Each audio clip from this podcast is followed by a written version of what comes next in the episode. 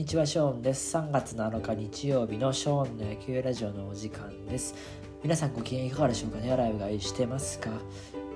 僕はですね去年まで花粉症ではなかったんですけれども今年からすごい鼻がムズムズしたりとかあのくしゃみが止まらないんですよね。これ花粉症なんですか？どうなのかな？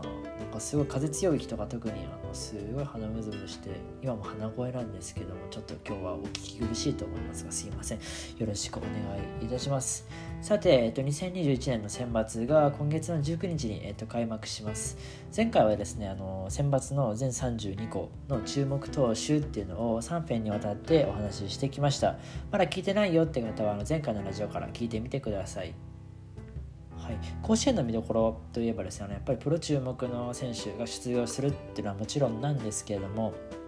あの下級生のスター候補もリアルタイムで見れるっていうのが楽しみの一つではありますよね。ということで今日のテーマは2021年選抜新2年生東北から北進越編。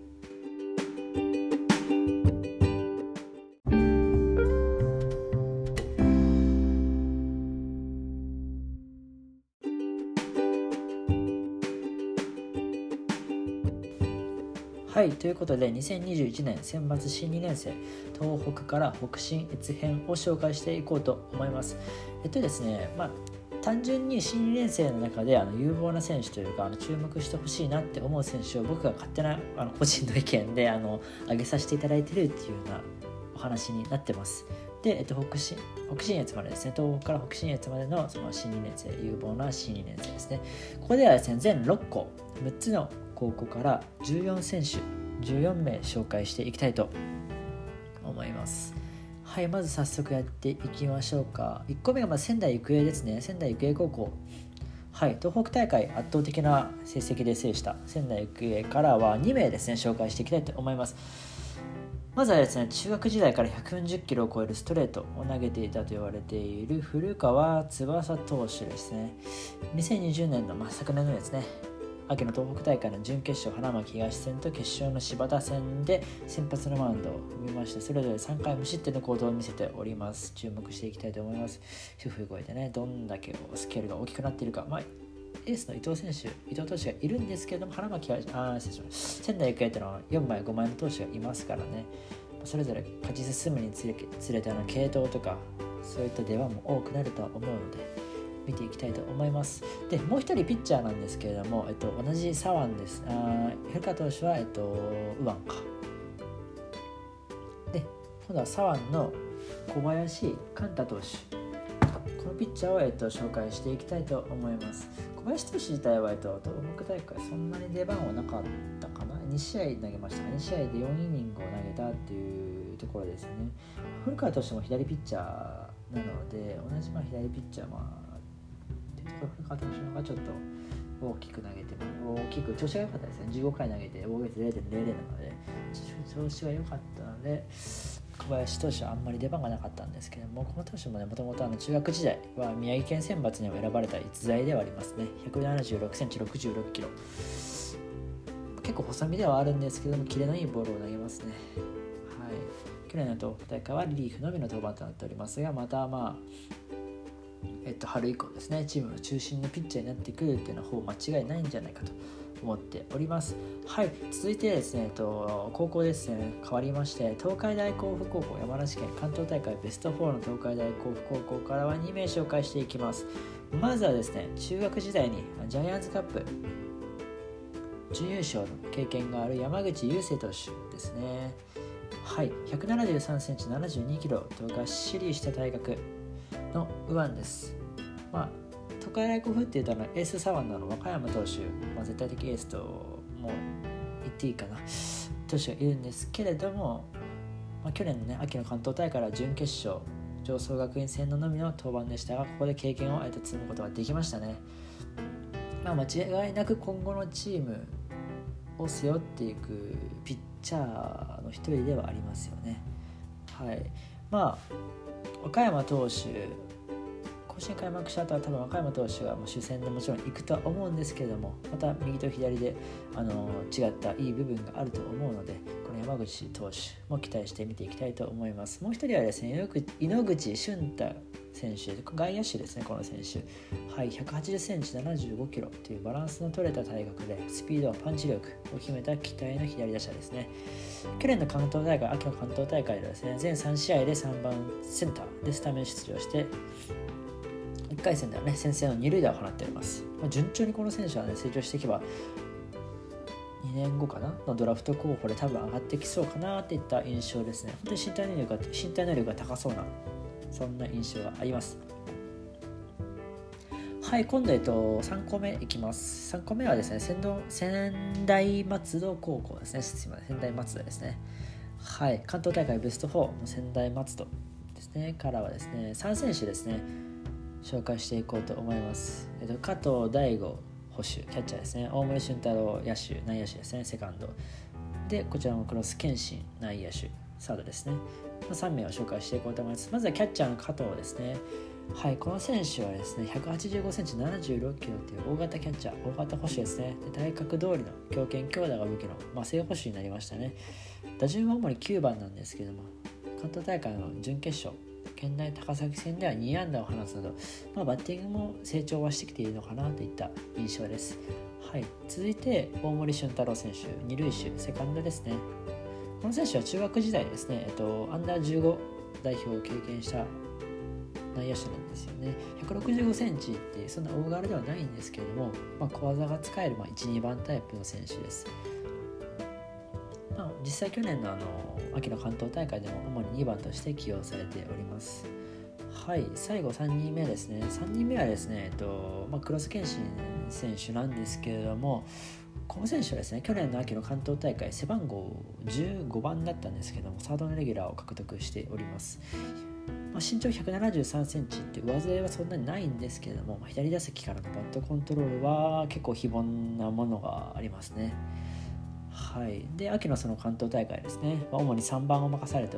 おりまして、まあ、全3試合でヒットを放つなど安定した活躍を見せております。結構やっぱフレッシュな選手が多いですね仙台松戸。それでまあ中学時代からそれなりに、あのー、キャリアというか経験を積んだ選手がそのままやっぱり入学して主力になっていくっていうパターンは非常に楽しみではありますよね。中学時代から見てる身からしてみたら。続いてじゃあ4個目いきましょうか。4個目が、えっと、東海大相模高校。はい、関東大会ベスト8で5番手で選抜出場、まあ、ギリギリでしたね。最後の枠で。選抜出場を決めた東海大相模高校。からですね2名ですね。谷口翔捕手キャッチャーと伊藤光大外野手ですね。2名を紹介していきたいと思います。はいまずは東海大相模の正捕手としてエース石田とバッテリーを組んだ谷口捕手からいきましょうかはい、去年の秋の、えーと、関東大会の準々決勝ですね、東海大甲府戦でサヨナラ負けを喫しましたが、ドラフト候補のエースとバッテリーを組んだことで大きな自信になったはずです。中学時代は九州選抜に選ばれた経験もあり、打撃の方も期待していいと思います。はい、続きまして、えっと、関東大会ですね、去年の関東大会で2試合で2番、ライトでスタメン出場した伊藤選手は左の高打者タイプですね。まあ、強肩強打の外野手でもありまして173センチと大柄ではありませんがパンチ力もあるバッターですね。はいこの2名ちょっと注目して、えっと、見ていこうかなというふうに思っております。はい続きまして5校目です。5校目は東海大菅生高校から。はい東京大会を制しましたね。東海大菅生高校からは、と、4名ですね。めちゃくちゃ多い。いっぱいいます。いい選手。4名。まずはピッチャーですね。鈴木大成投手。でキャッチャーの福原誠也捕手ですね。で三塁手内野手の小池優里選手。内野手ですね。はい最後外野手の小山良樹。外野手。の4名を紹介していきたいと思います。はい、まずは去年の秋ですね、東京大会に全試合リリーフ登板ながら5試合に登板した鈴木からいきたいと思います。185センチの長身から繰り出す角度のあるストレートが武器ですね。打者を差し込む威力があります。170、うん、185センチに対して体重が72キロって結構細身なので体ができてこれば非常に楽しみな投手ではありますね。はい、続いて、続いてですね、世代を代表するキャッチャーになりうる可能性があるのが2番目のお話しした福原誠也補修ですね。はい、小学6年生でアンダー12の日本代表、中学2年生、3年生でそれぞれアンダー15の日本代表を経験した、まあ、野球エリートですよね。はい、中学2年の代表で現エースの、えっと、本田投手とバッテリーを組んでおり、その本田に誘われて東海大菅生に入学したそうです。まあ、この選手の特徴っていうか、全てにおいてハイレベルですね、走攻守全てにおいて高いレベルでプレーができること。しかも学校の成績もオール5に近いということでこうクレバーな頭脳的なプレーも期待できますで身長167センチと小柄なんですけれども東京大会で主に2番を打ってて非力なのかなって思わされるところもあるんですけれども3番構想のお話もあるということもあるのでそんな悲劇でもないかなといったところですね。着実にまあとにかくチームの主軸へと成長しているのは確かなことだということですね。はい続いて強肩強打の右の強打者小池優里選手ですね。サードですかね。はい、この人の父親は元プロ野球選手なの DNA とか中日で活躍した小池正明氏ですね、横浜横浜高校から松坂世代。松坂大輔と一緒にプレーしております。180センチ77キロの体格から鋭いスイングで広角に長打を放つことができます、まあ、福原選手とともに今後の東海大菅生に合う逸材になってますね。はい、最後に東京大会で背番号15ながら全試合ライトでスタメン出場した小山選手ですね。を紹介していきたいと思います。中学時代からま評判の逸材ですよねこの人は。で打撃はもちろんのこと投げたは140キロ近い球を放ってましたね。東京大会では当初7番の打順だったんですけれども結果を残して準決勝からは3番に抜擢されていました。165センチと小柄なんですけれどもパンチ力もあり選抜では背番号1桁 ,1 桁を出場1桁をつけて出場できるかなどうかなってところなんですけれどもと東海大菅生高校はですねあの秋の大会出れなかった選手がいましてキャプテンの栄選手なんですけども栄選手、まあ、怪我でちょっと出れなかったんですけども9チームからこの人レギュラーだったんですよねなので、まあ、栄選手がレギュラーおそらくまあ復帰するんですけど復帰して誰かが多分控えに回らなきゃいけなくなるのでこの人でも小山選手を控えに回すのはもったいないので他の選手が、まあ、千田選手っていういい選手もいるのでこの辺りは悩みどころではありますよね。はい。続いて6校目ですね。6校目敦賀気比高校ですね。北進大会を制した敦賀気比高校からは上加世田来季投手を紹介していきたいと思うんですけども以前のこのあの32投手のあ32校の全投手のところで上加世田来季投手のお話をしているのでそちらを聞いていただきたいなと思うんですけれどももともとあのアンダー15の日本代表に選ばれるぐらいの逸材のピッチャーで当時からも140キロを超えるストレートを、えっと、投げていたというような選手です。で敦賀気比高校は、えっと、エースの、えっと、上松投手かな？左腕の。右ピッチャーの上松投手あ左ピッチャーの上松投手がいるんですけれども北信越大会途中であのちょっとまあ怪我というか、えっと、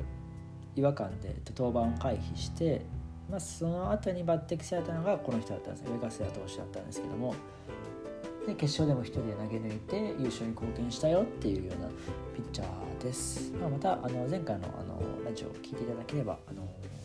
いいかなというふうに思っております。